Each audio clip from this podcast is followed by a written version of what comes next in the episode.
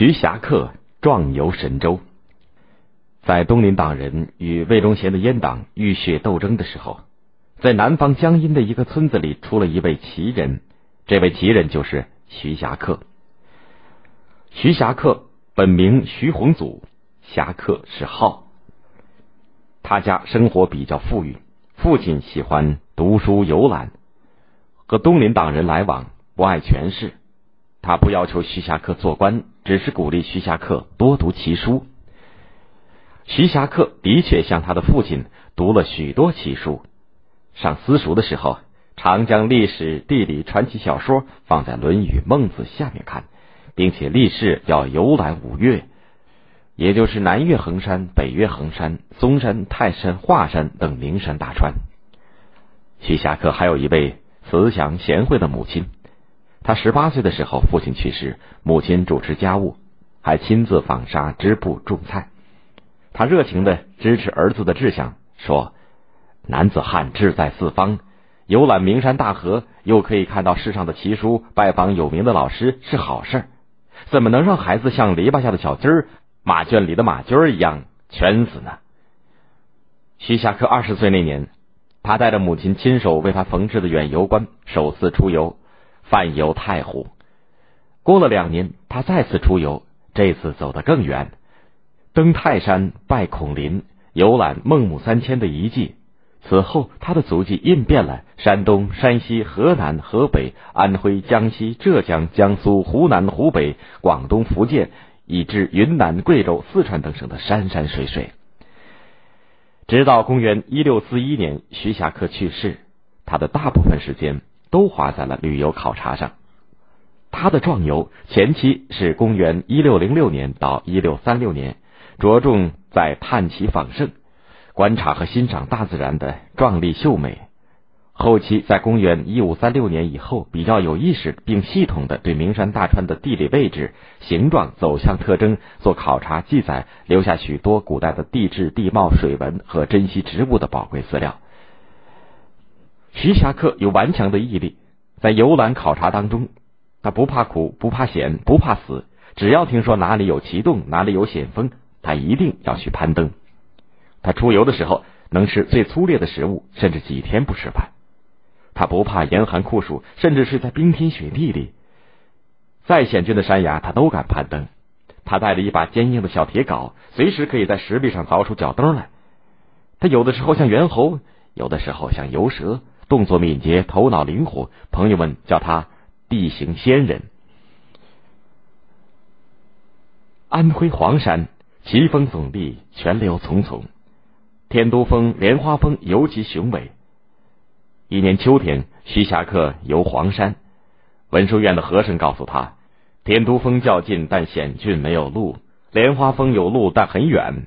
天都峰只能看看，爬莲花峰吧。徐霞客说：“越险峻越奇异，我就越要爬，就先爬天都峰。”于是徐霞客向险峻的天都峰进发。他在陡立的石壁和乱石当中，双手抓住杂草和荆棘，一寸一寸的挪步往前，终于爬上了峰顶。第二天，他再爬上了莲花峰。原先人们都说天都峰是黄山的最高峰，经过亲自攀爬，徐霞客发现。莲花峰高于天都峰，纠正了这一说法。人迹罕至的深山古洞，常常有豺狼虎豹出没，有神仙鬼怪的传说，但是都阻止不了徐霞客考察的脚步。他到湖南茶陵的云楼山，听说山中古木参天，还有一座古寺，景色优美，但是因为有老虎吃过和尚，现在已经荒无人迹了。村民劝他不要去送死。他却连夜进山，与几个带路的山民拿起器械，打着火把，冒着滂沱大雨走了十多里，终于找到了那座古庙，完成了考察。听说茶陵麻叶洞里有神龙和妖怪，他偏要去看看。村里人死也不肯做向导。有个年轻人先是答应带路，可是临到洞口，知道徐霞客不是能捉妖除怪的大法师，就说：“我才不去陪你送死呢！”变了卦，逃走了。徐霞客只得和仆人擎着火把钻进洞里，下到洞底，看到奇形怪状的石头焕发出异样的色彩，晶莹欲滴，有的像楼台亭阁，有的像倒挂的莲花，倒立的梁柱，飞舞的禽鸟，非常精彩。直到把火把快烧光，他们才依依不舍的退出。洞口围观着几十个村民，他们还以为主仆二人被妖怪吃了呢。徐霞客常常还能对一些奇异的自然现象给予科学的解释。广西浔州的龙洞洞底有一个大而深的水潭，他和带路的道人下到潭边，火把熄灭以后，黑暗当中却看见很远的水面有微光闪烁。道人说是鬼光作怪。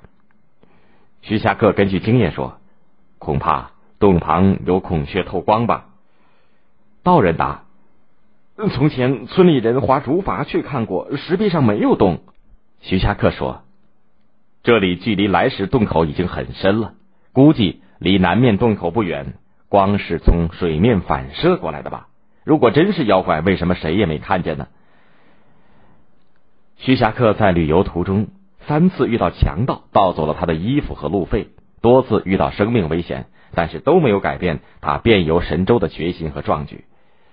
公元一六三六年后，他西游贵州、云南，到过云南缅甸边境的腾冲，这是他平生路程最远、时间最长的一次壮游。徐霞客在旅游途中有天天记日记的习惯，把他的行踪、所见到的山川景色、遇到的人和事，他对大自然的描写、观察、研究心得和自己的感受都写到日记当中。这些日记保存了丰富的科学资料。文字简明流畅，也是优秀的文学作品。